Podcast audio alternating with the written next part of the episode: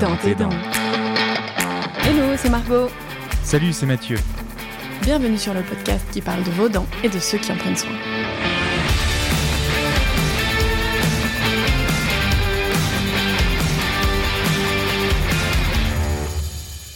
Hello les copains. Alors pour ce dixième épisode de Dans tes dents, nous avons une invitée de marque. Nous sommes heureux de vous faire découvrir Catherine, le docteur Catherine Rossi, chirurgien dentiste à Paris. Passionné depuis plus de 35 ans, le docteur Rossi est une thérapeute qui littéralement vous veut du bien. Sa mission? Que vous aimiez vos dents. Alors avec une approche holistique de la dentisterie, Catherine ne fait pas les choses à moitié, vous le verrez. Elle tient son blog Nature Biodentale depuis plus de 20 ans. Elle gère sa chaîne YouTube, prépare un podcast et a deux livres à son actif. Le premier paru en 2005, Le Dicodent, et le deuxième en 2020, Vos dents vous parlent.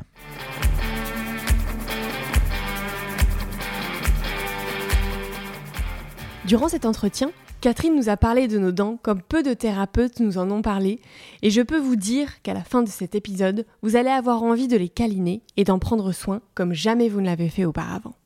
Elle nous a parlé entre autres de nos dents comme du reflet de qui l'on est, de leur signification et de leur lien avec les méridiens d'acupuncture, des émotions et de comment les dents communiquent avec nous via ces émotions, des bébés qui font leurs dents et du lien entre stress et carie.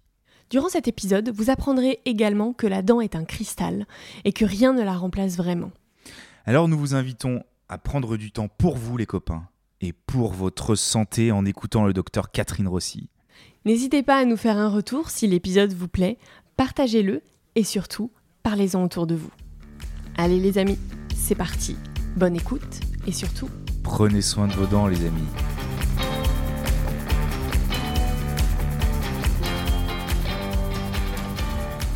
Bonjour, bonjour à tous. Alors aujourd'hui c'est un épisode euh, assez euh, spécial puisqu'on est très très fiers. Merci Catherine. Je vous présente Catherine Rossi qui a eu euh, euh, la gentillesse et qui nous fait l'honneur de venir jusqu'à Lyon depuis Paris, c'est ça hein Mhm, c'est ça, oui. Depuis Paris. euh, pour euh, venir nous rencontrer et on va parler du livre qu'elle a écrit qui s'appelle Vos dents vous parlent. Et on a eu la chance avec Margot de tomber par hasard à la FNAC sur ce, sur ce bouquin. Alors, Il n'y a pas de hasard. il n'y a pas de hasard. Non, t'as raison.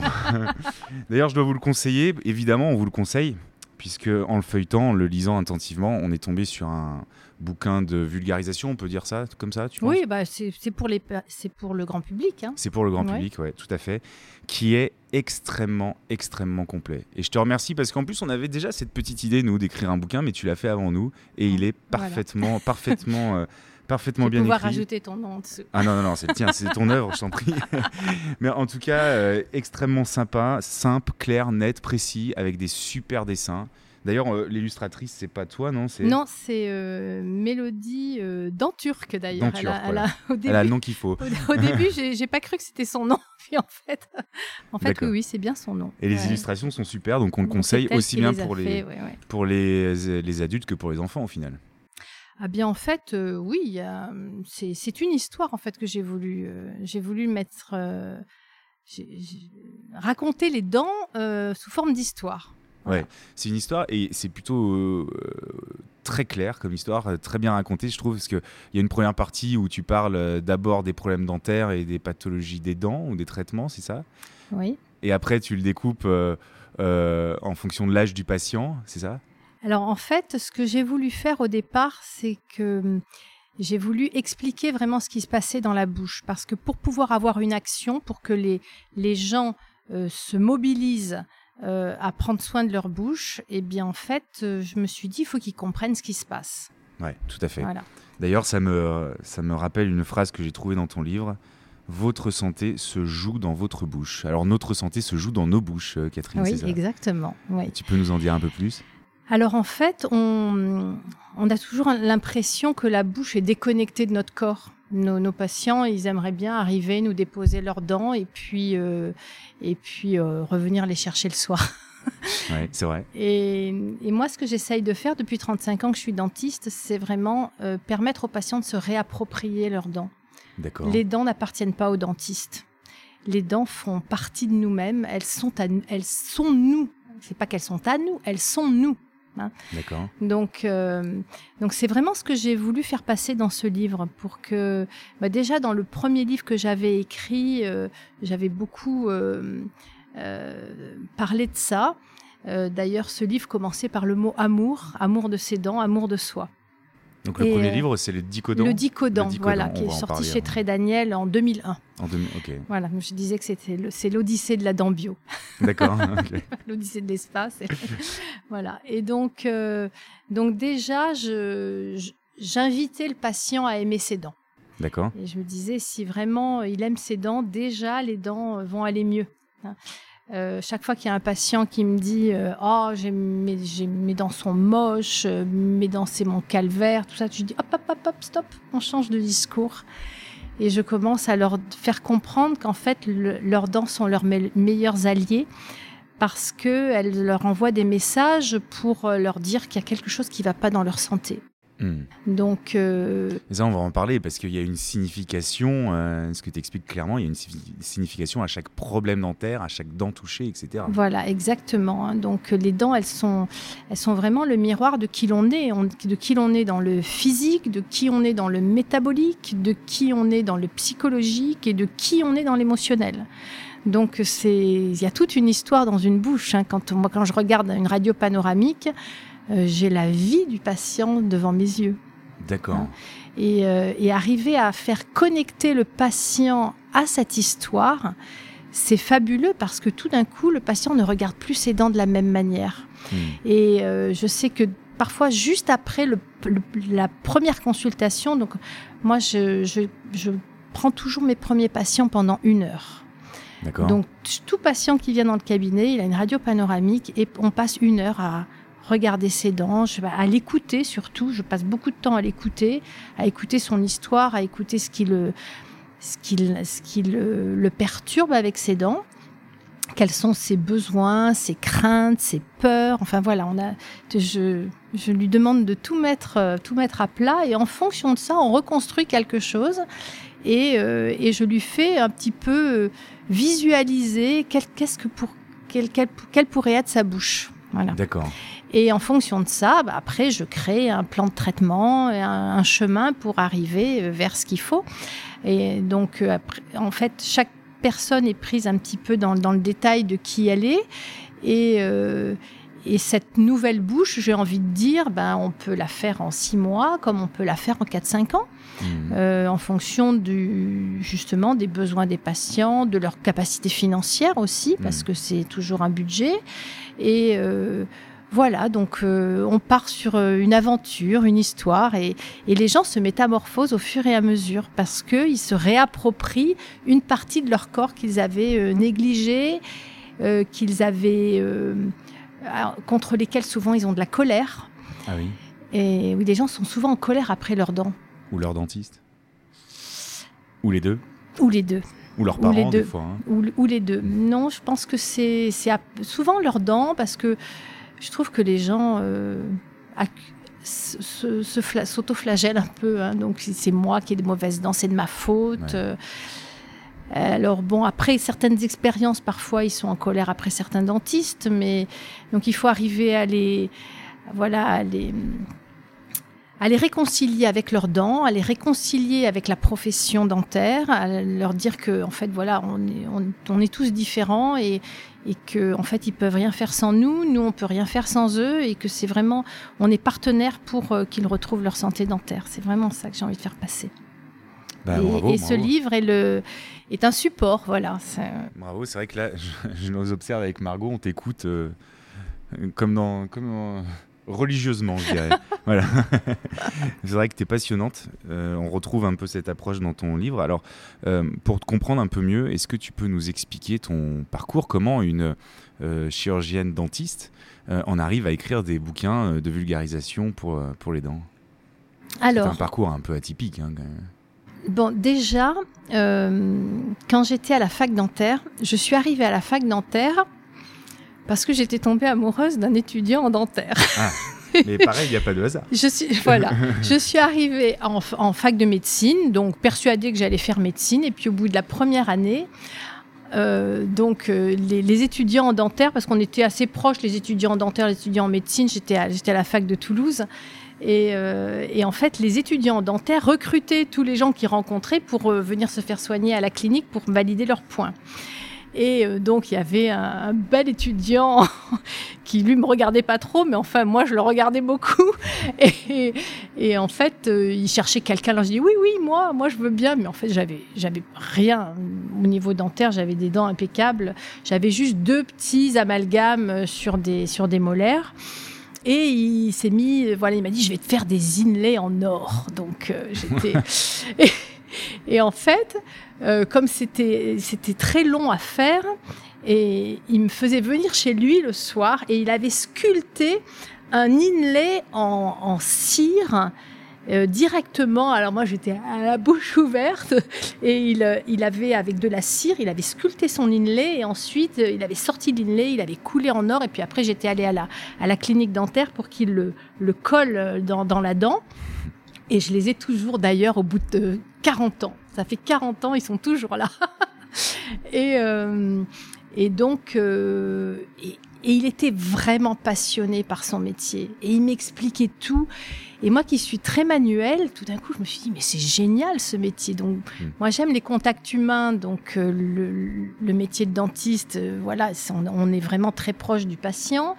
Euh, j'aime euh, j'aime bricoler, j'aime euh, j'aime j'aime sculpter, j'aime j'aime faire des choses de mes mains. Et j'ai trouvé ce métier passionnant, voilà. Tout de suite en arrivant. Tout de suite, voilà. C'est-à-dire que c'est lui qui m'a qui m'a transmis la passion de son métier parce que lui, il était déjà en sixième année, alors que moi, j'étais encore en première année de médecine. Hein. Et quand j'ai été reçue au concours, j'ai été reçue en médecine, et là, j'ai dit non, je veux aller en dentaire. D'accord. Et j'ai jamais regretté. Et donc, les cours qui me passionnaient le plus, je me souviens, c'était une prof, euh, une jeune prof qui faisait des cours de, prévention, qui nous expliquait comment hmm. se brosser les dents et tout ça. Et c'était mes cours favoris. Ah, tu le dis très bien dans ton livre, hein. c'est quelque chose qui, euh, la prévention. La depuis toujours, depuis les, premiers cours de première année dentaire, en fait, qui était en fait la deuxième année, hmm. j'ai toujours été passionnée par ça. Et, et, et ça fait 35 ans que je suis dentiste et il ne se passe pas un seul patient qui passe dans mon cabinet euh, à qui je ne montre pas comment se brosser les dents, comment passer le fil dentaire, à qui j'explique des, je donne des conseils vraiment d'hygiène et de prévention. mais je pense qu'on se rejoint bien là-dessus. Hein. Nous, euh, notre leitmotiv, si tu veux, c'est la prévention et des soins de qualité. Voilà. Parce que... je me dis qu'on a de toute façon euh, même si on essaye d'être le plus biocompatible possible, d'utiliser les matériaux avec le moins de métal, ou enfin le, hmm. rien ne remplace une dent. Et je pense que quand on prend conscience que la dent est tellement sacrée et irremplaçable, hmm. euh, on fait tout depuis la naissance pour, euh, pour avoir toutes les clés de, de prévention. Donc tu te, tu te passionnes de prévention à ce moment-là et aussi d'homéopathie, je crois, non? Alors ça, c'est venu un petit peu après. en fait, euh, pendant mes premières années de médecine dentaire, euh, moi j'avais une maman un peu hypochondriaque qui m'a amenée chez le médecin dès que j'éternuais depuis ma naissance. Donc j'étais, j'étais bourrée d'antibiotiques. Je prenais des antibiotiques six mois par an. D'accord. Et puis, euh, donc j'étais en quatrième année dentaire et là j'ai eu une grosse infection et plus rien ne faisait. On m'a fait un antibiogramme, j'étais résistante à tous les antibiotiques. Ah oui, d'accord. Et le médecin ne savait plus quoi faire. Et euh, en désespoir de cause, il m'a envoyé faire une cure thermale. D'accord. Et dans la, pendant la cure thermale, il y avait une kiné qui me massait, qui a écouté mon histoire un petit peu dépitée, et puis qui me dit Mais vous vous êtes jamais fait soigner par homéopathie? Alors j'ai dit Écoutez, je sais pas, je connais pas. Elle m'a donné l'adresse d'un médecin. Et euh, quand je suis rentrée à Toulouse, euh, donc j'ai passé mes vacances scolaires, enfin mes vacances universitaires, dans, dans, un centre de cure thermale à Eugénie-les-Bains, chez Guérard. Bon, c'était pas mal. Et, euh, et donc, quand je suis rentrée, je suis allée voir ce médecin homéopathe. Et en une séance, elle m'a donné un traitement pour six mois. Et pendant six mois, je n'ai plus jamais eu une seule infection. D'accord. Et là, je me suis dit, tiens, là, je viens de découvrir, je viens de mettre le doigt sur quelque chose qui, euh, voilà, qui va être important pour moi. Et je me suis, voilà, je me suis passionnée par ça. Et j'ai dit, il faut, faut absolument que je, voilà, maintenant ça devient ma nouvelle manière de me soigner. D'accord. Et puis en cinquième année, j'ai assisté à un cours de pharmacologie. Et là, quand j'ai vu la liste de tout ce qu'on nous préconisait en prévention, en curatif, en post-opératoire et tout ça, j'ai dit c'est pas possible. Moi, je peux plus donner tout ça à mes patients parce que moi, je ne veux plus ça pour moi. T'y croyais plus du coup Je n'y croyais plus. Ouais. Enfin, voilà, parce que en fait, j'avais très bien vu que ça m'avait pas soigné, parce que ça, ça récidivait, euh, tout- toutes mes, tous mes problèmes de santé récidivaient et puis s'empiraient d'année en année. Donc, euh, et là, en six mois, tout avait disparu et j'avais retrouvé euh, la forme, la santé. Donc je me suis dit bon, quand même, euh, je veux plus. euh, je, je veux plus participer à ça et je, ne, je veux trouver une autre solution pour mes patients. Je voulais être cohérente en fait. Mhm. Et c'est comme ça que j'ai cherché et euh, je voulais me former en homéopathie. Et j'ai découvert, par hasard, qu'il existait un cours d'homéopathie dentaire à la fac de Montrouge à Paris. D'accord. Et donc euh, là, je me suis dit, euh, bah, je vais y aller, je vais y aller. Et donc je partais. À l'époque, il n'y avait pas le TGV, donc euh, C'était le périple pour. voilà, aller- le, le train de nuit. hein, donc je- le mercredi soir, je prenais le train de nuit pour Paris. J'arrivais à Gare d'Austerlitz. Je passais toute la journée à la fac de Montrouge en cours d'homéopathie dentaire. Et je reprenais le train de nuit euh, le jeudi soir pour le vendredi matin être à la clinique pour soigner mes patients. Mhm. Voilà, et j'ai fait ça pendant un an. Et après, donc j'ai passé ma thèse. Donc du coup, j'avais ce sujet euh, de passer ma thèse en homéopathie. Là, on est en quelle année On est en indiscret. 84. 84. Voilà, 83, le début de la cinquième année, 84, ma thèse. Et alors, à ce moment-là, c'est accueilli comment l'homéopathie en dentaire? Alors là, j'ai trouvé, j'avais trois profs super cool qui ont, voilà, qui ont accepté. euh, mais bon, ils m'ont pas pris très au sérieux, mais ils ont été très tolérants et ils m'ont accompagné là-dedans. euh, voilà, c'était euh, donc. euh, mais bon, j'étais. Voilà, j'ai, j'ai- je peux pas, j'ai pas senti d'hostilité, mais.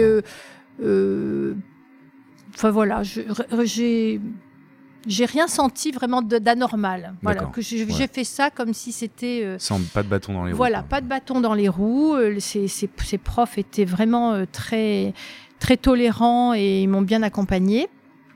Par tu contre- dirais la même chose aujourd'hui?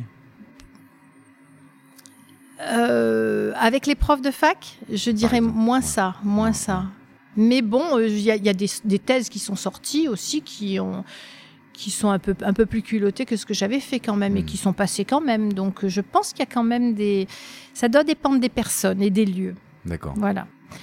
Euh, mais surtout, euh, c'est quand j'ai été diplômée, quand j'ai eu ma thèse, euh, moi j'avais l'intention de rester à Toulouse. Donc j'avais envoyé euh, des, un CV à tous les dentistes de Toulouse en- pour rechercher une collaboration. Et là, je me souviens à l'époque, j'avais envoyé 350 courriers. Il y avait 350 dentistes intramuros dans, dans Toulouse. Et j'ai reçu zéro réponse. Ouais.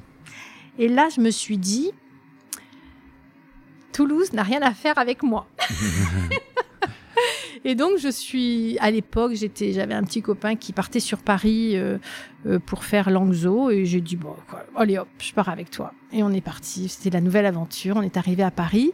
Mon frère avait un copain qui était dentiste à Paris. J'avais, comme j'avais fait aussi la connaissance de dentistes dans mes cours d'homéo, il y en avait un qui cherchait aussi une collaboratrice. Donc voilà, j'ai travaillé dans deux cabinets. Je suis partie à Paris. J'ai travaillé mi-temps dans un, mi-temps dans l'autre. Et c'est comme ça, voilà, que, Que les choses se sont que les faites, choses que se sont l'installation faites s'est et que je suis restée à Paris. Voilà. Et alors de là, euh, il y a eu un- plusieurs passages dans des associations. euh, Oui, alors Ouais. j'ai été euh, secrétaire générale de l'association des dentistes euh, homéopathes. D'accord. Qui, qui a été issue justement de ces, de ces cours que je prenais à la fac de Montrouge. Donc là, on est fin des années 80. On est en 4, euh, 4 5, 86, 86. 86, ouais. ouais, Il y ouais. avait beaucoup de dentistes homéopathes à ce moment Non, pas beaucoup, mais euh, on, se, on se- on se regroupait bien, on se connaissait Ouais. bien. Il y avait une centaine à peu près. D'accord. Et, euh, et très, en 92, euh, il y a eu une, une association qui s'appelle Odante qui a Mm. été créée euh, Donc, à Strasbourg. Souviens, il y avait en fait, il y, y avait fait des de la- l'équipe qui l'a formé. c'est voilà, tout Ouais. à fait. Il y avait les, il y avait des dentistes allemands qui était un petit peu plus avancé que nous. Et euh, en Alsace, ils sont très liés, les dentistes alsaciens sont été euh, assez liés avec cette, cette association allemande, la GZM. Et donc, euh, ils nous ont donné l'idée de se créer, nous aussi, une association en France. Voilà. Ok, donc ils parlent d'homéopathie, mais pas que aussi Pas que, pas que. C'était euh, homéopathie, huile essentielle. Et puis, ça s'est beaucoup ouvert après euh, à toute cette approche globale, énergétique, holistique. voilà, hmm. chacun y met un petit peu son nom. Hmm. mais enfin, voilà, en fait, on fait. La, le, chemin, c'est euh, voir le patient dans sa globalité et comprendre que tout ce qui se passe dans sa bouche a des répercussions dans, tout son être. Hmm, c'est ça. Voilà. Oui, tout à fait. Et après, il y a eu Dicodan. Alors, pourquoi le Dicodan? En fait, comme je passais beaucoup de temps à faire de la prévention à mes patients, qui n'est pas rémunérée, bien sûr, hmm. euh, je suis très vite arrivée au bord de la faillite. D'accord. Carrément. Alors que j'avais un cabinet qui était bondé, euh, j'avais trois mois d'attente pour donner un rendez-vous, mais en fait, euh, je parlais beaucoup avec mes patients, je leur expliquais beaucoup de choses, euh, je les faisais pas payer parce que tout ça, c'était pas remboursé par la Sécu. Et, et, voilà, et puis j'arrivais en fin de mois, ben, voilà, je, ne pouvais pas payer mes factures, je m'étais éclatée, j'avais, j'avais passé du bon temps avec mes patients, mais voilà, au final, il y avait quand même une réalité économique qu'il a fallu, qu'il a fallu que je prenne en considération. Et euh, mon assistante, que je pouvais pas augmenter, allait faire des extras le samedi chez un autre dentiste pour finir, pour elle pouvoir boucler ses fins de mois. Et euh, pendant des années, elle a gagné plus que moi, en fait, entre parenthèses. Et, euh, et, donc un jour, elle est revenue, elle m'a dit, écoutez Catherine, c'est incroyable, je suis allée dans un cabinet, ils ont une gestion et ils se sont fait coacher par un coach canadien. Mmh. Et donc, je suis allée, euh, elle m'a donné les coordonnées. J'ai dit, bon, on sait jamais. Je téléphone à l'organisme de coach, c'était Pierre Brassard. Euh, qui était sur Lyon d'ailleurs. Pour les dentistes, ça voilà. parle, Pierre Brassard. Ouais, Pierre Brassard, c'est un coach canadien mm. qui s'occupe de gestion de cabinet dentaire. Et à l'époque, euh, la somme qu'il demandait, je me souviens même plus, mais je crois que ça devait, en France, ça devait faire 25 000 francs, un truc comme ça. Et moi, comme j'avais, j'étais en découvert toutes les fins de mois, j'ai dit, bon, bah, écoutez, tant pis, c'est pas pour moi, quoi c'était pas possible.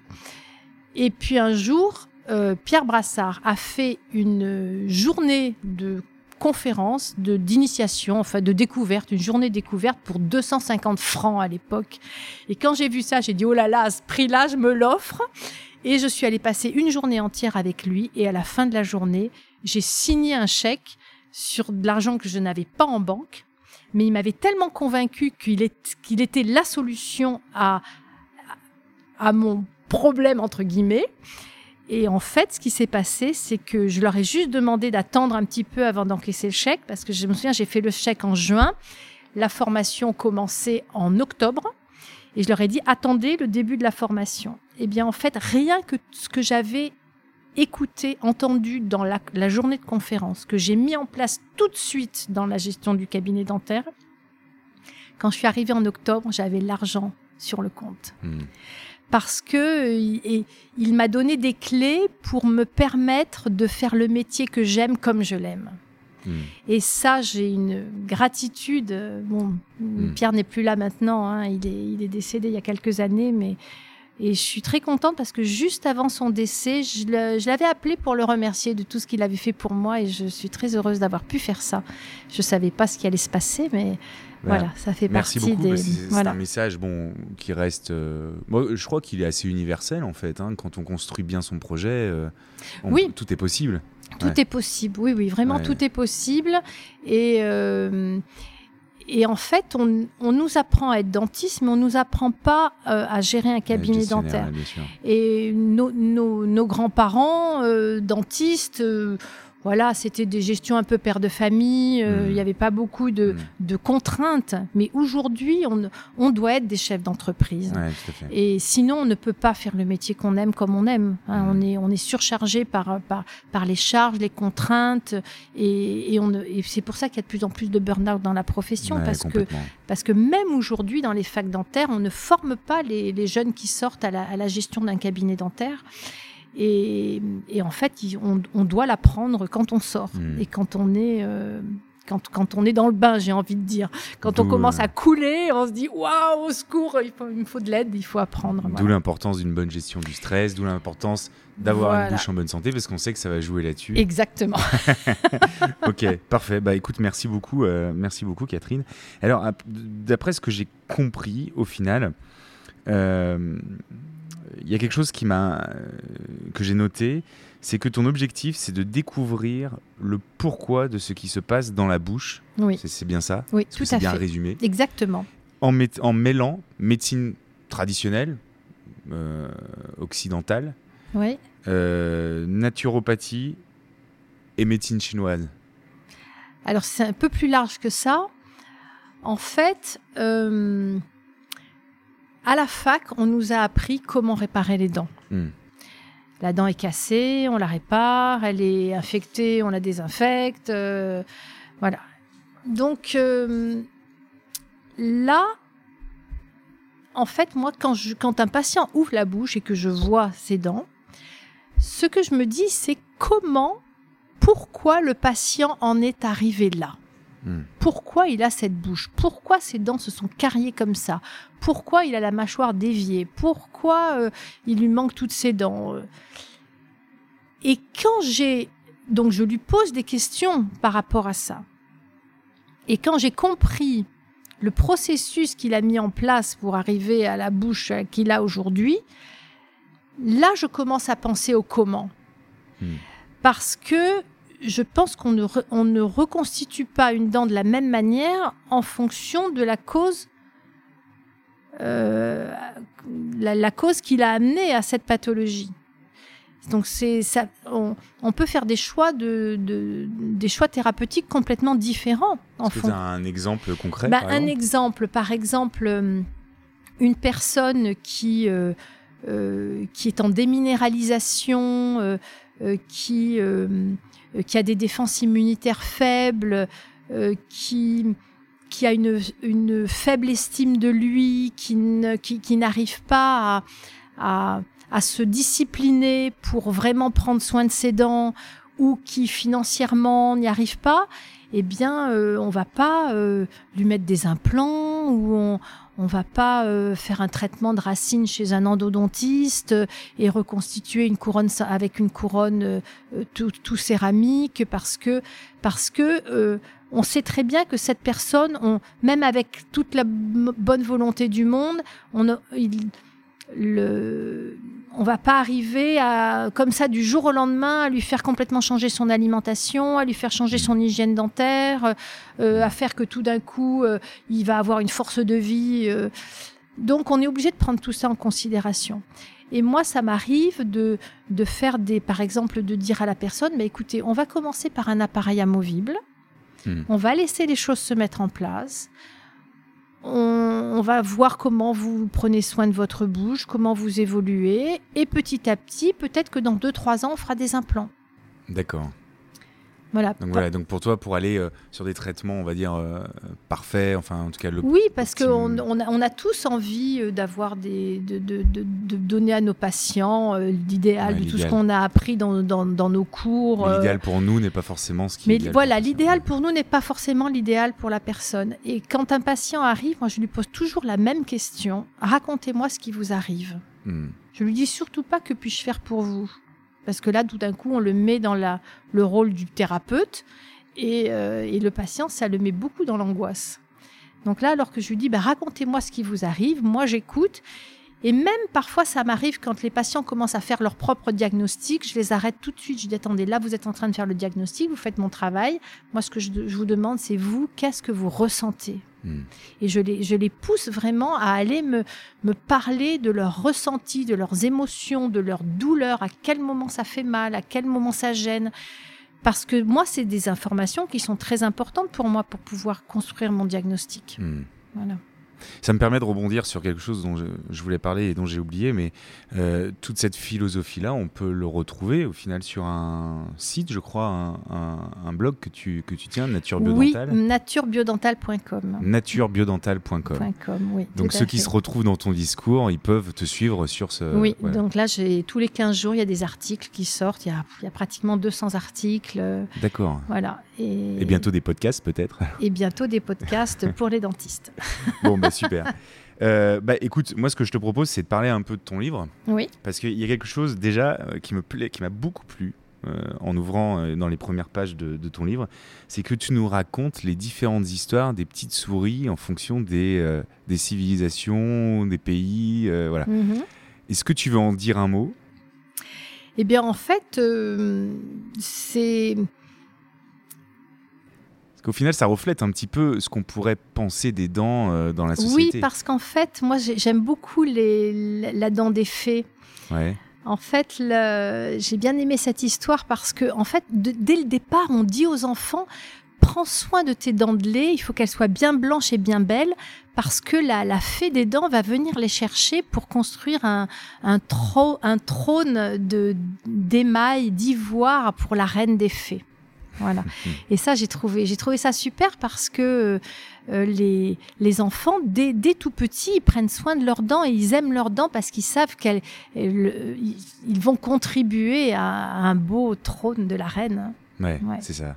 Ça les valorise au final. Tout à fait. Il y a une deuxième aussi euh, histoire que tu racontes, c'est celle des Égyptiens qui lançaient leurs dents de lait euh, vers le soleil pour avoir des dents définitives plus fortes. Oui, tout à fait. Et en fait, les, les, dents, les dents des enfants sont aussi euh, utilisées euh, pour, pour donner de la vigueur et de la force. Les vikings, hein, j'en mmh. parle aussi, hein, les vikings qui mettaient leurs leurs dents de lait en pendentif, les dents de lait de leurs enfants en pendentif pour leur donner de la vigueur. D'accord. De la force au combat. Et ce qui est le plus frappant, c'est que tu termines par dans nos, dans nos traditions actuelles, la dent de lait est souvent échangée contre de l'argent. Oui. Ça, laisse songeur au final. Bah oui. Mais c'est aussi pour montrer la valeur. Alors après, on hmm. peut. C'est notre référence, l'argent aujourd'hui. Hein, donc, hmm. euh, euh, donc, pour moi, l'argent, c'est une valeur. Euh, et, et donc on, met un symbole sur, euh, sur, une, sur une petite dent pour montrer notre valeur, notre propre valeur. D'accord. Voilà. Donc ça peut expliquer que certains veulent le mettre comme un signe de richesse aussi en avant, tu penses? Je pense à ceux qui veulent des dents parfaitement blanches, euh, limite. Oui, c'est euh, une, une, distinction sociale, oui, oui, tout, à fait. oui, oui. Ok. Dans tes dents. Les soins dentaires sans langue de bois. Et alors, si je continue un peu plus loin dans le bouquin, tu parles aussi de la signification des dents et de leurs euh, et de leurs euh, problèmes. Tu peux nous en dire un, peu plus là-dessus? Est-ce que comment on pourrait se repérer, par exemple? Est-ce qu'il y a des côtés qui veulent dire certaines choses? Oui. Alors en fait, les dents du haut sont de, donc du maxillaire supérieur sont plutôt connectées à notre être, à notre identité, hein, qui l'on est, euh, quelles sont nos valeurs. Euh, quels sont nos rêves. Euh, on est voilà, on est connecté plus par le, mental. Et les dents du bas sont les dents de l'avoir. Donc on est beaucoup plus dans le matériel, dans la, en fait la concrétisation, la matérialisation de ce que l'on a créé en haut. C'est pour ça que euh, quand on l'alignement entre les, le milieu du haut et le milieu du bas, hein, quand on l'alignement des freins ou l'alignement des points incisifs, c'est-à-dire le, milieu de la bouche, en haut et en bas, doit être bien aligné parce que justement, euh, ça facilite le passage entre l'énergie du rêve et l'énergie de la création. Donc les personnes qui ont les mâchoires déviées parce qu'elles ont perdu des dents, parce qu'elles ont eu un traumatisme, euh, parce que euh, voilà, il y a eu euh, des histoires euh, qui ont fait que la mâchoire du bas est déviée par rapport à la mâchoire du haut on se rend compte que ce sont des personnes qui ont plein de projets, mais qui ont du mal à les matérialiser, à les réaliser. Et s'ils arrivent à les réaliser, c'est toujours au prix d'efforts et de, de lutte, de combat, de voilà. Et dès qu'on les recentre, quand on fait un travail d'orthodontie ou un travail d'occlusion pour pour réhabiliter l'équilibre de la bouche, et qu'on remet le milieu du haut en face du milieu du bas, eh bien ces personnes très rapidement disent mais c'est incroyable, la vie est plus fluide. Ah oui, d'accord. ça semble magique. Hein, et alors du coup, toutes ces significations-là, on peut le retrouver dans Dicodan On peut le retrouver dans le dicodent, euh, un peu moins là-dedans, dans celui-ci, mais dans le dicodent, j'en parle beaucoup. Dans le blog aussi, j'en parle beaucoup parce qu'il y a des, des articles ciblés sur chaque dent. D'accord. Et puis, euh, peut-être dans un futur livre qui va arriver l'année prochaine. Ah, d'accord. Bon, alors on n'en dit pas plus. on n'en dit pas euh, plus. euh, du coup, euh, du coup, on, Mais on sur le blog, sur le blog, il y a des, il y a beaucoup d'informations là-dessus. Ouais. Et tu parles aussi des conséquences de la perte, notamment des molaires. Ça, ça, ça me parle et puis c'est quelque chose qui. Des euh, premières molaires, c'est ça Voilà, c'est ça. Oui, oui. La scoliose, euh, le, les acouphènes. Alors en fait, ce qu'il faut savoir, c'est que les dents de 6 ans, celles qui arrivent en arrière des dents de lait à l'âge de 6 ans, sont vraiment les dents piliers de l'équilibre postural. Donc de l'équilibre de la bouche et donc par voie de conséquence de tout l'équilibre postural. Euh, et en fait, le, on se rend compte que souvent, ces dents de 6 ans sont des dents qui sont les plus fréquemment cariées. Mm. Euh, pour plusieurs raisons. D'abord parce que les parents ne savent pas que ce sont des dents définitives. Et euh, ils les négligent un peu comme si c'était des dents de lait, en se disant ça va bientôt tomber, donc on fait pas attention. Euh, et,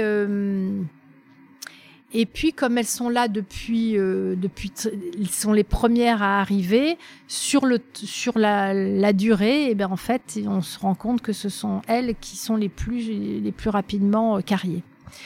Ce sont aussi les dents de l'expression de qui l'on est, et de l'expression de ce que l'on veut.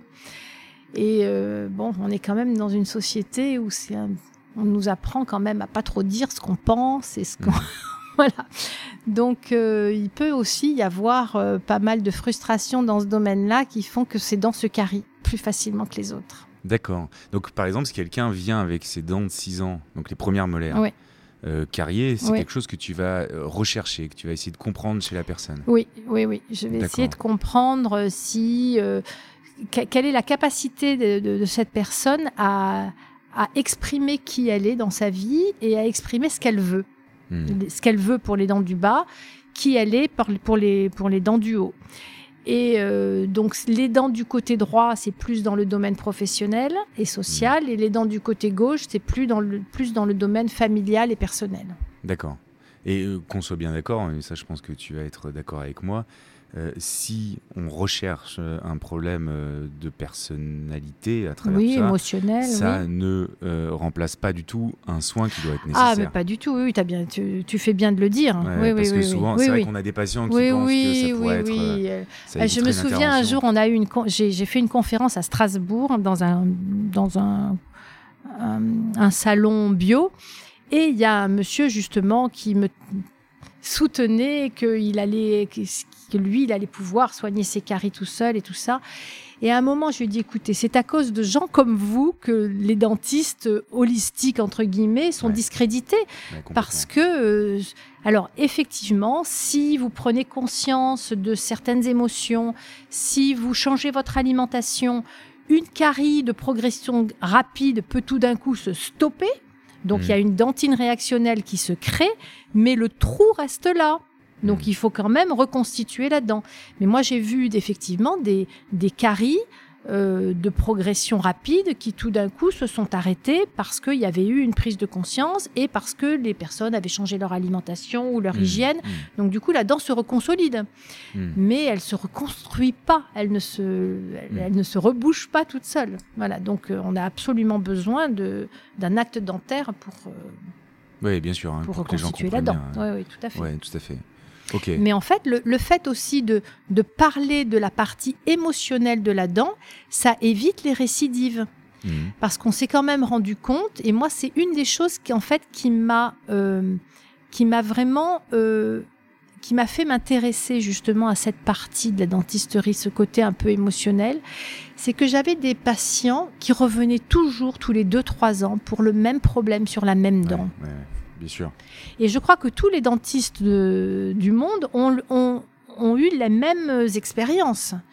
Parfois, on regarde une radio panoramique, toutes les dents sont saines, il y a juste une dent qui est dévitalisée ou une dent qui a un implant. Et on se dit, mais qu'est-ce qui s'est passé sur cette dent Mm, mm. Et les gens nous racontent, bah, ça a commencé par une carie, puis j'avais toujours mal, puis on a fini par me la dévitaliser, puis après il y a eu une infection, et puis un jour on me l'a enlevé, puis on m'a mis un implant, puis j'ai eu une infection sur l'implant, j'en suis à mon deuxième implant, enfin voilà. Mm. Et, et là, moi, je dis, le corps, il nous parle de quelque chose, quoi. Et Ouais, c'est- comme ça, moi, que je me suis intéressée. Je me suis posé des questions différentes. Je me suis dit, il y a un truc qui qui est pas normal. C'est pas parce que le patient, c'est juste cette dent qui brosse pas bien, quoi. Ça paraît. Mais il y a des dentistes qui croient ça aussi, hein, qui disent c'est parce que cette dent, il la, il la brosse pas bien. Mais Des- Moi, j'ai pourquoi il la bosserait pas bien celle-là voilà, bah, c'est Ouais. ce que je me dis. Je me dis pourquoi il brosse bien partout, juste celle-là où il, où, où il se les brosse toutes mal et il y a juste celle-là qui est malade? Mm. Donc voilà, c'est ça qui m'a donné envie d'aller approfondir, d'aller fouiller de qu'est-ce qu'il y avait caché derrière tout ça. Et puis je me suis rendu compte qu'il y avait des praticiens, des dentistes qui avaient déjà fouillé là-dedans, et puis même des médecins et des, gens qui travaillaient un petit peu dans les médecines parallèles qui avaient fouillé. Et donc euh, je suis allée fouiller moi aussi. Je me suis fait un petit peu ma, propre sauce de tout ce que j'ai entendu. Et, euh, et j'avoue que ce que je ce que je partage avec les patients, ça résonne bien. Les patients, euh, Mm. Ça, leur, ça leur apporte vraiment euh, un plus dans leur vie parce que ça leur permet de prendre conscience de certaines choses euh, et, et du coup de, de consolider leurs dents Mm. et d'arrêter ce processus de, hein, pathologie. final. Et ça les implique et puis ils voient plus la pathologie dentaire comme comme euh, une punition ou comme une fatalité. Tout d'un coup, ils se disent ah ben c'est moi qui me suis créé ma carie avec euh, avec mon alimentation, avec mon stress, avec euh, avec cette émotion, avec cette peur, avec euh, les, les, les peurs sont des grands pourvoyeurs de caries dentaires. La peur. Ouais, c'est clair, t'en parles hein, de ça, de la gestion Ouais, du la stress. peur, la peur surtout. Ouais. La gestion du stress qui tourne autour de la peur et du territoire. Perte de territoire et peur. Bon, voilà. Ok. Bon, euh, j'ai prévu d'en parler après, Ouais. si tu veux. Et d'ailleurs, euh, en parlant, en- en- j'ai appris justement que les dents de sagesse étaient des- les dents de la spiritualité. Oui. Ouais. Alors, est-ce que ça veut dire euh, que si on t'enlève les dents de sagesse, t'as plus de spiritualité? Non, non, pas du tout. Au contraire, c'est juste un signe pour te dire qu'il faut que tu fasses le focus là-dessus. D'accord. En fait, le... chaque pathologie dentaire est un langage de la dent qu'elle utilise pour nous envoyer un message. D'accord. Voilà. En fait, les dents, elles savent pas parler. Hein, elles nous racontent pas des mots doux, mais le seul leur langage, c'est la douleur, la carie, l'infection, la fracture, la, malposition. C'est tout des, moyens de, s'exprimer. Donc, si on arrive à décoder ça, ben, on, on apprend des choses intéressantes sur notre euh, inconscient. Bon, vous l'aurez compris, on vous invite à lire Les dents vous parlent, hein, puisque vous allez apprendre plein de choses sur vous en lisant, euh, en lisant tout ça. Et euh, bah, écoute, d'ailleurs, euh, on peut parler de peut-être euh, d'histoires de patients. Il y a un moment, tu, tu- tu as une page dédiée à tes histoires et aux, Mhm. anecdotes avec tes patients. Et je trouve ça génial Mhm. parce que on peut, moi, en tant que praticien, je me suis retrouvé aussi dans des Ouais. histoires. Mhm. Et euh, quel est ton plus beau souvenir, toi, avec un patient? Oh, J'en ai eu plusieurs. J'ai les, les plus les plus frappants, c'était au début quand j'y croyais pas. Ouais. Et c'était tellement évident. Il y avait même une fois un, un patient qui m'a été envoyé par un ostéopathe. Il avait un tennis elbow au coude gauche. Ouais. Et l'ostéopathe m'adresse euh, cette- ce, ce patient. Euh, elle l'avait déjà convaincu que ça venait des dents. Ouais. Et elle lui avait même dit, il y a quelque chose en haut à droite.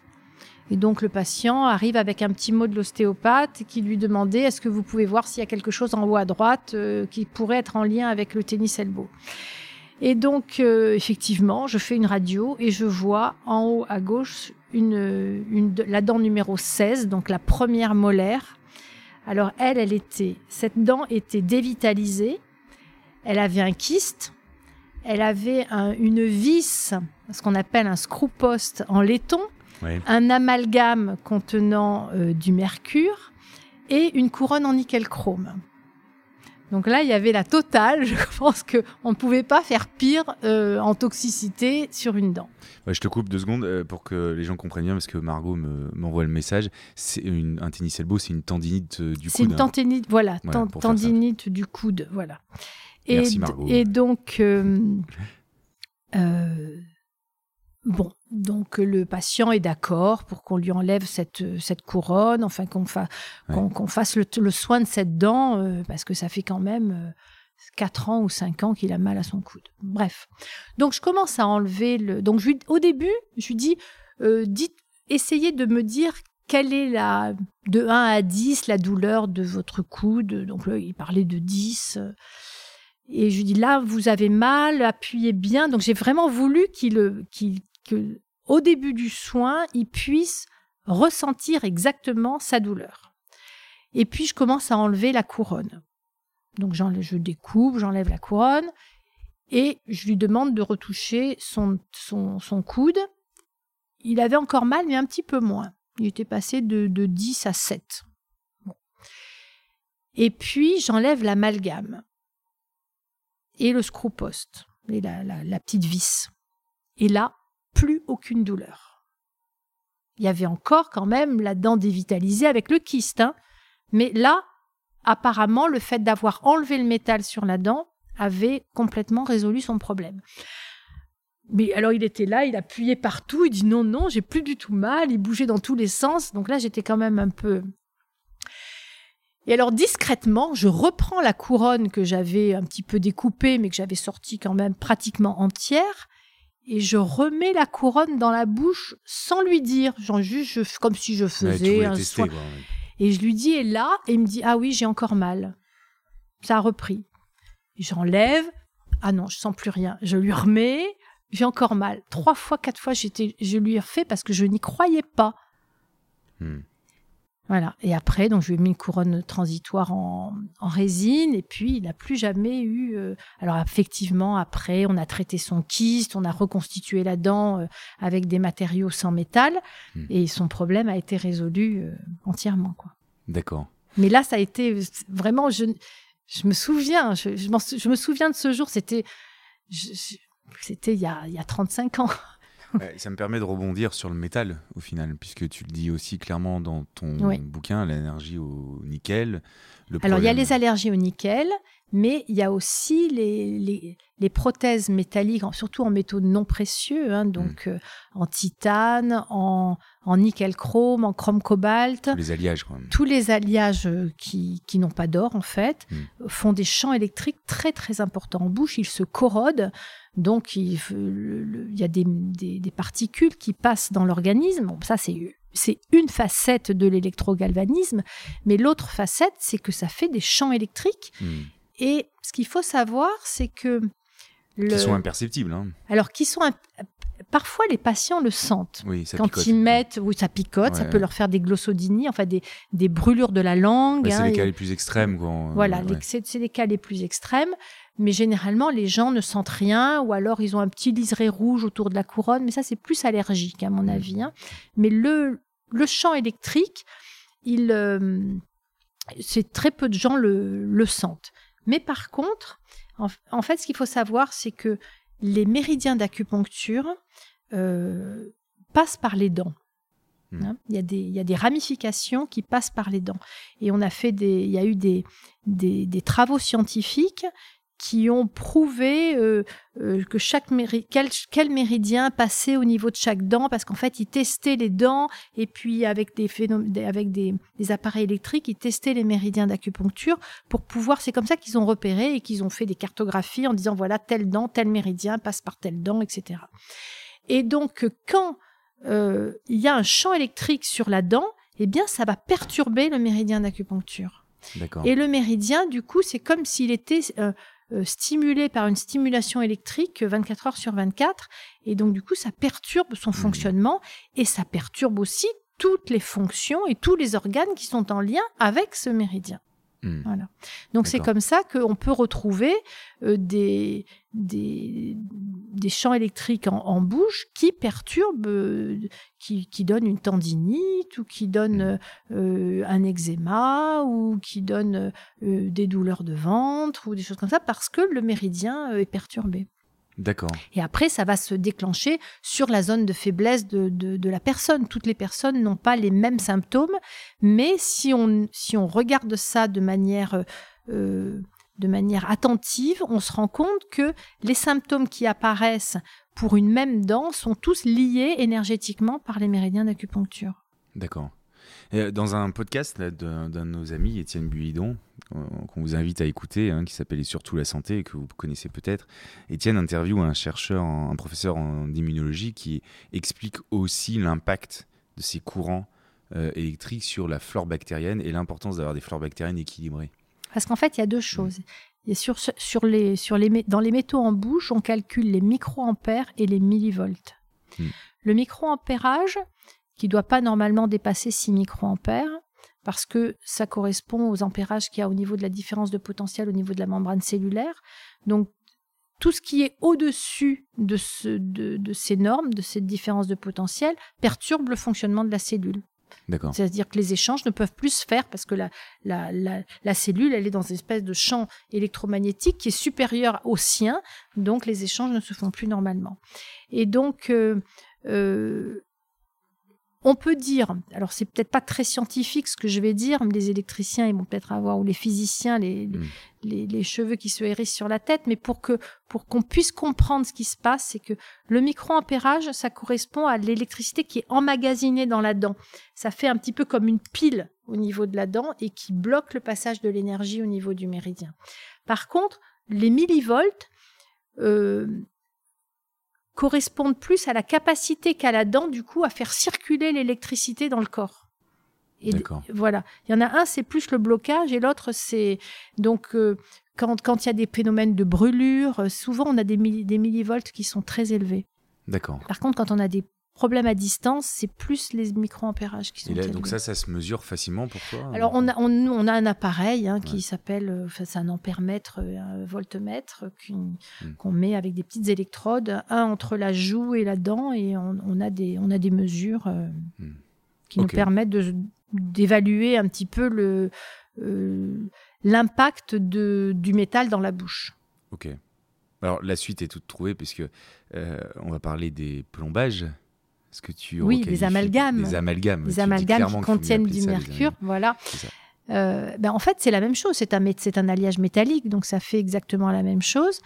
Euh, alors moi, je me suis rendu compte que les, les, ceux qui étaient récents étaient beaucoup plus chargés au niveau électrique que les anciens. Les anciens, ils se sont tellement pacifiés euh, que même parfois, il n'y a aucun, aucun champ électrique dessus. Voilà, Donc ben, parfois, faut pas les toucher. parfois, il faut pas y toucher. Voilà. Ouais.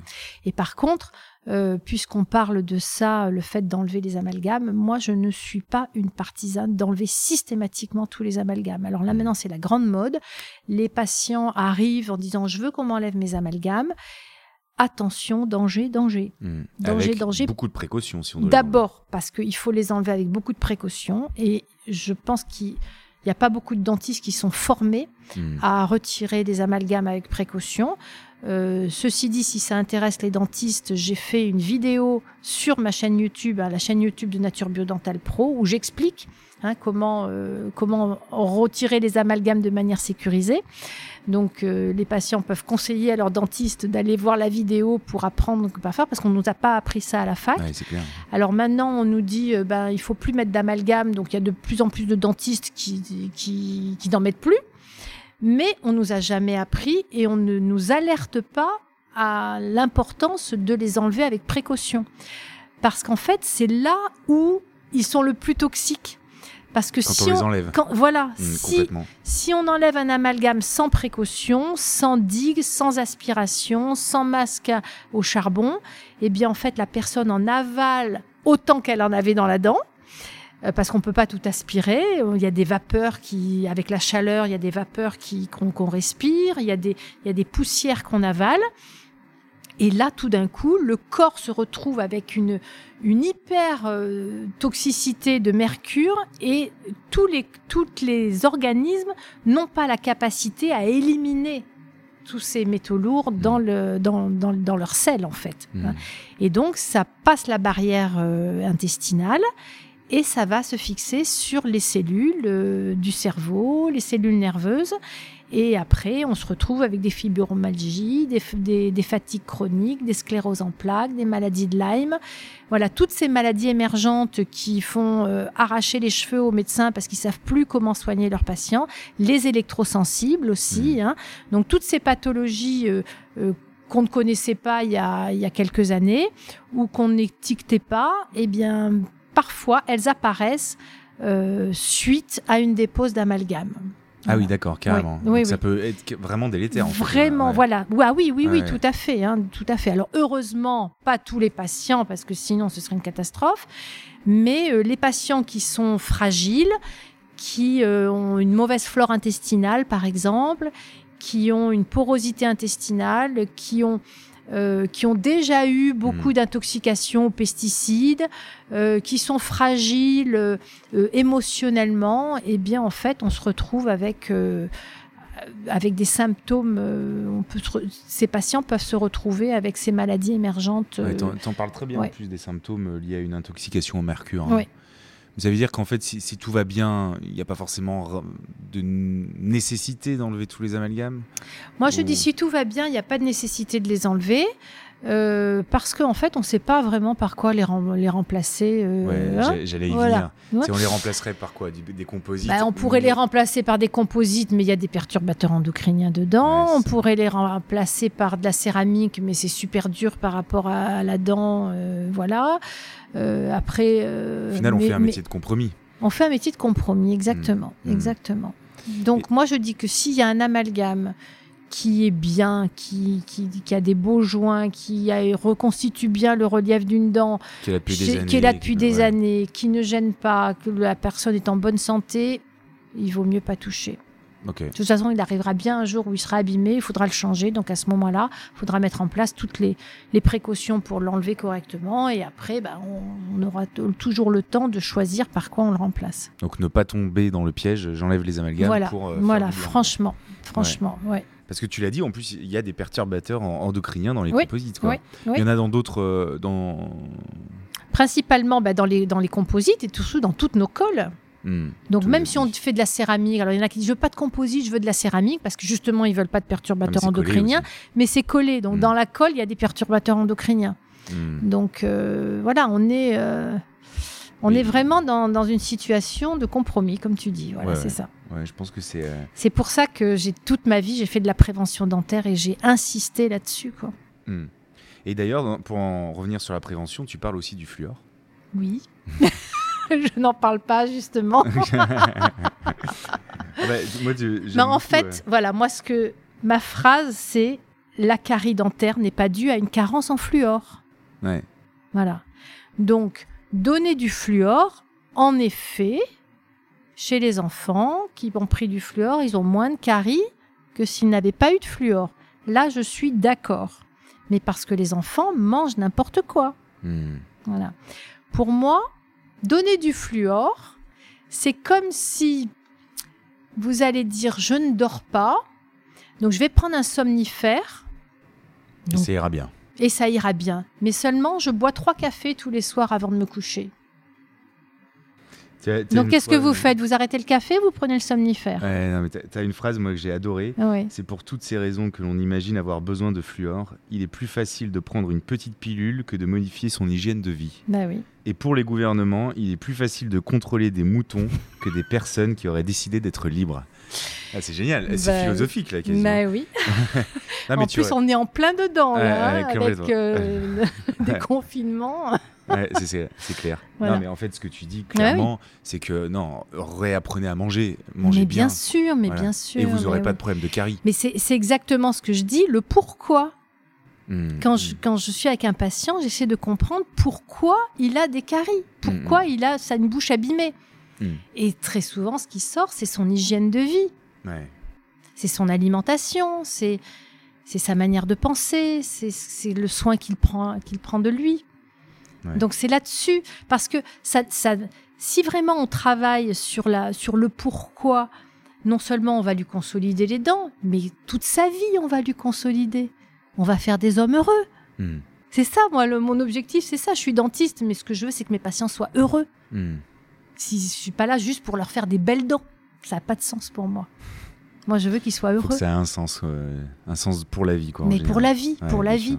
Et, et dans le, le dicodan, la phrase du dicodan, c'est sur le chemin de la vie, on avance mieux avec de bonnes dents. Ouais. Mais c'est vrai. C'est très très beau. Très très beau. Et ben, du coup, euh, il y a aussi une approche que j'ai beaucoup aimée euh, dans ton livre, c'est cette l'évolution de la, des dents et de l'importance des dents tout au long de la croissance d'un être humain, on va dire. L'enfant Mhm. et les dents, l'adolescent et les dents, Oui, le oui, stress oui. que ça commence à, à évoquer, etc. Bah oui, parce que c'est. Parce que le- la vie. Nous, ce qu'on voit en tant que dentiste dans la bouche de nos patients, c'est le résultat d'une histoire. Ouais. Ouais. Et, et c'est pour ça que j'ai voulu présenter dans ce livre l'histoire des dents aux différents âges et qu'est-ce qui se joue pour les dents à chaque époque de la vie. Hmm. Voilà. C'est-à-dire que nous, peut-être en tant que jeunes parents, on pourrait euh, travailler pour que nos enfants aient une bonne acceptation de leurs dents. Complètement. Comme tu parles de leur faire des massages euh, pendant la croissance des dents, Oui, leur, expliquer, exactement. leur expliquer même aux nourrissons ce qui se passe, etc. Oui, parce qu'en fait, la, les, les, les bébés qui ont du mal à. qui, qui- qui souffrent beaucoup quand leurs dents sortent, euh, ce, sont des, ce sont des bébés qui ont du mal à s'approprier leur corps dans le physique. D'accord Parce que le, la dent, qui est ce, le tissu le plus dur du corps, c'est un minéral, c'est un cristal. hein. Hmm. Euh, un jour, j'ai dit comme ça à quelqu'un d'un cristal, et il m'a dit oui, mais euh, es-tu sûr que c'est un cristal? Parce que le cristal euh, reflète la lumière J'ai dit bah dis donc, je vais te faire un sourire, tu vas voir si la, si les dents ne reflètent pas la lumière. Hein, nous qui nous qui travaillons toute la journée justement pour choisir exactement la bonne teinte pour vous faire une dent euh, de la même couleur que celle d'à côté, on, on sait très bien que la lumière se reflète dans les dents. Donc la dent est un cristal. C'est de l'hydroxyapatite. Mhm. Hein. Donc l'hydroxyapatite est un cristal. Et alors, il y a quelque chose de merveilleux que j'ai découvert il y a très peu de temps. La structure cristalline de l'hydroxyapatite, c'est-à-dire l'organisation des différents atomes de l'hydroxyapatite, se superpose à la fleur de vie. Magnifique. Donc nous avons des fleurs de vie dans la bouche. Mais c'est sacré. Ouais. Donc là, rien que ça, on se dit, mais voilà, prenons soin de nos dents, elles sont sacrées, parce qu'elles elles sont la vie, elles sont notre vie. Merci, merci parce que c'est un peu le message qu'on essaye de faire passer. Ouais, merci beaucoup. En tout cas, c'est vraiment, euh, c'est vraiment touchant et puis ça, ça nous parle beaucoup, je pense, avec Margot. hein. Euh, c'est d'ailleurs le thème de Dans tes dents. On dit souvent, prenez soin de vos dents. C'est tout ce qu'on nous demande en fait. Mm. Et puis, euh, pour rebondir sur le passage de l'enfant, euh, tu parles du stress qui arrive aussi à l'adolescence, à l'âge adulte, et de comment se préserver, préserver ses dents en période de stress. Tu peux en dire un mot Alors, Parce que en ça, à fait, mon avis, ça, ça Au, ça- au niveau métabolique, voilà. En fait, ça se passe au niveau émotionnel, mais ça se passe aussi au niveau métabolique. C'est-à-dire qu'un un corps qui est une personne qui est stressée met son corps en acidose. Hmm. Donc, euh, l'acidose, ça veut dire que le pH du corps euh, devient acide. Hmm. Mais euh, notre corps, lui, il- la seule chose qui l'intéresse, c'est notre survie. Donc, si le stress nous met en acidose, eh bien, il va le, le métabolisme va aller chercher des, des substances dans le corps pour redevenir euh, basique, enfin pour de- Mhm. redevenir neutre. Voilà. Et les substances qu'il va chercher, ce sont des minéraux. Le sang, pour redevenir, qui, qui est en acidose, parce qu'il y a du stress, parce qu'il y a une alimentation déséquilibrée, pour pouvoir redevenir au pH neutre, a besoin de minéraux. Donc il va puiser dans le corps tous les minéraux partout où ils sont. Donc dans les os et dans les dents. D'accord. Voilà. Donc, quand on a du stress, nos dents se déminéralisent. Et quand elles se déminéralisent, du coup, elles deviennent beaucoup plus susceptibles à la carie parce qu'elles ont moins de protection. Hmm. Le- le- L'état minéral de la dent est moins dense. Donc, la dent, elle se déminéralise beaucoup plus facilement. Voilà. D'accord. Dès qu'il y a un petit peu de plaque bactérienne dessus, paf, tout de suite, ça se transforme en carie. Donc en fait, on va prendre soin de nos dents en euh, travaillant sur ce stress. Alors, Ouais. en, en travaillant sur l'alimentation, parce que l'alimentation. est très acidifiante. Hmm. En fait, il y a quelque chose que je voulais aussi, euh, dont je voulais parler, c'est que le sucre, si on met le sucre directement sur la dent, ça ne fait pas de carie. Hmm. C'est mé- le métabolisme du sucre en acide, parce que Par pour, pouvoir être digéré, le sucre, il est transformé en acide. Hmm. Et si on mange beaucoup de sucre, du coup, ça met le corps en acidose. Hmm. Et donc, la, la- la salive devient acide, le sang devient acide et le- la salive pompe les minéraux, le sang pompe, pompe les minéraux. Et c'est comme ça que les caries se créent. Parce Mm. que le corps est en acidose. Pareil pour toute l'alimentation industrielle qui est très acidifiante. Il y a des aliments, il y a des listes d'aliments qui sont plus acidifiants que d'autres. Mm. Et parallèlement à ça, donc là, il y a le, problème de l'acidité. Donc le, le, métabolisme pompe les minéraux du corps. Mais il y a aussi un autre facteur, c'est que quand on mange de l'alimentation euh, industrielle, on se rend compte qu'on a on mange des aliments qui sont carencés en minéraux et vitamines. Donc on n'apporte plus de minéraux et de vitamines. Donc du coup, le corps, eh bien, il est en carence et donc il va, pareil, chercher dans nos structures les minéraux. D'accord. Donc non seulement il y a l'alimentation acidifiante parce que c'est les métabolismes qui sont acidifiants, mais il y a aussi les carences d'apport. D'accord. Et quand on est sur un terrain acidifiant, il y a aussi la paroi intestinale qui devient poreuse, qui devient qui est en inflammation, la flore intestinale qui se déséquilibre. Et du coup, même si vous mangez de la bonne alimentation bio tout d'un coup parce que vous avez décidé de changer votre vie, mais si vos, vos intestins sont en inflammation, eh ben les minéraux ne passent pas. Ils ne Hmm. sont pas absorbés. Donc il y a quand même tout ça à prendre en compte le terrain acide, l'alimentation acide, l'alimentation carencée et le corps qui n'assimile pas les minéraux et les vitamines. Et donc tout ça, ça fait que euh, nos dents, eh ben, elles sont utilisées pour, euh, pour rester en survie. D'accord. Voilà. Ok. D'où l'importance euh, de mettre de la musique euh, un peu zen dès qu'on a un peu le temps. C'est ça que tu dis. J'ai Oui. bien aimé cette, cette anecdote. Je vais t'expliquer pourquoi. Parce qu'on a fait une interview avec Étienne Surinck, sur, euh, qui est occluso euh, dentiste à, à Grenoble. Et il s'est rendu compte qu'il avait de bien meilleurs résultats euh, en travaillant sur la relaxation, Mmh. la, Ah oui, bien la sûr, surtout en sophrologie, les étirements, sûr. etc. oui. Plutôt que toujours rééquilibrer les bouches. Ouais. Quand il nous a dit ça, nous, ça nous a un peu parlé. Quoi. Bien sûr. Alors c'est pour ça, moi, ça- moi ça- je suis spécialisée en occlusion aussi. Et euh, c'est ma, ma- mon deuxième dada euh, après la prévention. Et euh, d'abord, je travaille toujours avec un ostéopathe. Hmm. Donc euh, l'ostéopathe, lui, qui travaille sur l'harmonisation euh, euh, de- des, des fluides et du schéma Mm. postural. Bah, tu le dis clairement dans ton bouquin. hein. Oui, oui, oui. Ah bah oui, Après oui, chaque oui. soin, ostéopathe. Ah oui, oui, oui, oui. Surtout quand on fait de l'occlusion dentaire. hein, ouais, voilà. Les enfants avec l'orthodontie, ostéopathe, Ouais, ouais, direct. Ouais, Ouais, tout à fait, tout à fait. Et puis, et donc, je fais faire aussi beaucoup d'exercices pour détendre. Hein, des exer- exercices de crispation et de relaxation.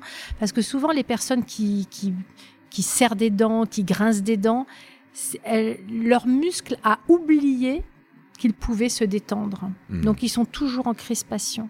Et donc je fais souvent faire des exercices de crispation et de relâchement pour que le, le- les muscles se souviennent, re- retrouvent l'état de détente. Voilà. D'accord. Bah, c'est passionnant. Alors pour terminer, il y a quelque chose que j'ai beaucoup aimé, c'est les 32 secrets naturels pour avoir 32 dents en bonne santé. On va pas les dévoiler, hein, on invite non, on les va gens pas à, les dévoiler. à lire voilà, le bouquin, mais si voilà. tu devais en retenir un seul, C'est dur, hein Non, il me vient, tu vois, tu m'en parles, tac, tout vient. Bah, pour moi, la clé de la prévention dentaire, c'est l'émotion de la gestion de territoire et de la peur. D'accord. Alors, derrière gestion de territoire, c'est? La gestion du territoire, eh bien, en fait, c'est euh, très large le territoire. hein. Ça peut être euh, bah, le- les personnes qui sont émigrées, qui, qui déménagent. Elles sont plus dans, dans leur territoire, donc il y a, y a des, des peurs hein, qui peuvent se mettre en place. Euh, ça peut être notre chambre, ça peut être notre bureau sur lesquels toujours, toujours quelqu'un vient, euh, vient prendre quelque chose. Ça peut être, euh, ça commence par les enfants, enfin les parents qui sont très curieux et qui veulent connaître le sexe de leur enfant avant la naissance. On vient un petit peu euh, fouiller territoire. dans le secret de ce bébé qui, euh, qui a envie d'être aimé tout simplement pour qui il est et pas spécialement pour être fille ou garçon. Mais bon, même si les, les parents n'ont pas l'intention d'aimer plus un garçon qu'une fille, mais euh, voilà, je pense que garder le secret du sexe de l'enfant jusqu'à la naissance, c'est un, une belle, euh, un bel acte de respect de territoire, déjà. D'où la notion de territoire. D'où la notion de territoire. Après, par exemple, on voit très souvent des enfants euh, qui, qui ont une flambée de caries, alors qu'ils n'en avaient jamais eu jusqu'à présent, à l'arrivée du petit frère ou de la petite sœur. Hmm. Donc là, ils la sont- peur de leur territoire. la peur de perdre voilà leur territoire Ouais. euh, d'enfant unique. Euh, Ils ont peur de plus être aimés, que l'autre soit plus aimé. Enfin voilà. Donc euh, voilà, le territoire, ça peut être ça. Euh, ça peut être à l'école aussi. voilà, de, de de pas se sentir inclus dans un groupe. De voilà, c'est très large le territoire. hein. Ouais. Ouais. Ok. Et donc Super. ça, en fait, pourquoi le territoire? Parce que c'est en lien avec le méridien du Rhin en médecine chinoise. Hein, en médecine chinoise, le, mé- le méridien du Rhin, c'est la vessie. La vessie, on sait très bien que pour délimiter son territoire, on fait des petits bivis partout. Eh bien, donc le méridien du Rhin est le grand maître des os et des dents, parce que c'est lui qui régit la minéralisation du corps. D'accord. Donc, quand on a des problèmes de territoire, on puise dans son énergie du rein. Et donc, du coup, la minéralisation, le- la capacité du corps à garder ses minéraux euh, est fragilisée. Et c'est pour ça que les personnes qui ont, qui ont beaucoup de caries dentaires, très souvent en médecine chinoise, on se rend compte qu'ils ont les, les méridiens du rein qui est très faible. Donc le principal Et- secret. Et l'émotion du méridien du rein, c'est la peur. Donc dès qu'on est soumis à de la peur, on risque d'avoir des caries dentaires. Même si on se brosse bien les dents, même si on mange pas de sucre. Euh, D'accord, ok. Voilà. Ok, super. Merci. Faut qu'on s'arrête un moment parce que là on, pour- on pourrait enregistrer Ah, ouais, pendant voilà, trois heures. ouais, hein. tout à fait. Mais si on doit résumer quelque chose, ben oui, euh, une bonne gestion de, de la peur euh, et donc du territoire. Oui, et puis oui, vraiment euh, aimer ses dents Hmm. comme soi-même. Prenez soin de vos dents. Prenez soin de vos dents, mais aimez-les, aimez ses dents. Ok. Ouais. Voilà, aimez vos dents comme vous, comme vous devriez vous aimer vous aussi. hein. Et puis pre- prendre soin d'elles parce qu'elles sont précieuses et elles sont irremplaçables. Voilà. Eh ben, merci Catherine. Merci, Merci Mathieu. mille fois merci parce que c'était un très beau moment et puis euh, euh, voilà, j'espère que euh, ce sera inspirant, j'en suis sûr, en tout cas pour Oui. Pas Moi, mal de j'aimerais beaucoup que ce livre euh, soit beaucoup, beaucoup vendu, non pas parce que j'ai envie de, de qu'il soit vendu en, en tant que tel, mais parce que je trouve que ce, ça changerait la vie de beaucoup de gens. Mais on sent que tu l'as fait avec ton cœur, hein, on sent que voilà. Ah bah oui, C'est ma de mission de vie. dans- C'est ma mission de vie, de toute Très façon. bien. bon bah écoute, merci beaucoup, merci d'être Voilà. venu jusqu'à Lyon. Avec plaisir, On te fait grand un gros plaisir. bisou et Merci puis bah beaucoup. nous on vous invite à aller voir euh, nature euh. Voilà, voilà. Voilà. Et alors, dans nat- à- sur naturebiodental.com, il y a un programme sous forme de vidéo qui s'appelle Les 32 secrets de prévention dentaire naturelle, Ah. où sous forme de 20 vidéos, depuis la conception jusqu'à la personne âgée, je donne toutes les clés de prévention dentaire, encore plus détaillées que dans le livre. Eh ben écoutez, voilà, vous Voilà. avez toutes les clés pour retrouver toutes les infos. Merci les copains, merci de nous avoir écoutés. On fait un gros bisou aussi à Margot qui a été là pendant tout le podcast et aussi à Pauline euh, Bussy qui s'occupe euh, du montage et à qui on va envoyer tout cet enregistrement. Gros bisous, surtout les copains, on se les dit pendant une heure avec Catherine. Prenez soin de vos dents.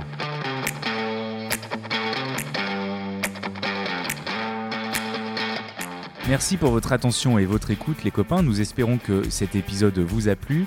Alors si l'on doit retenir trois choses importantes de cet échange, c'est que premièrement, nos dents sont nos meilleurs alliés dans la vie.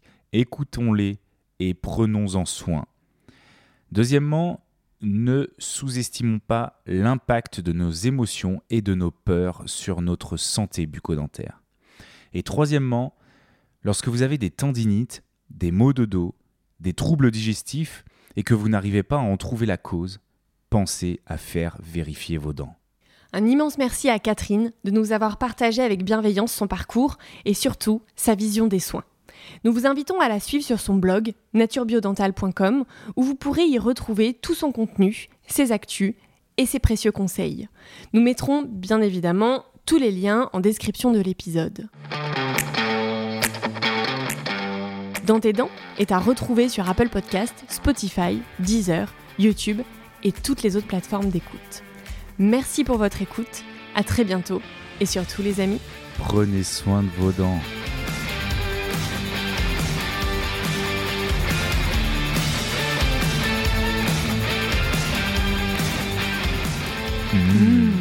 Dans tes dents.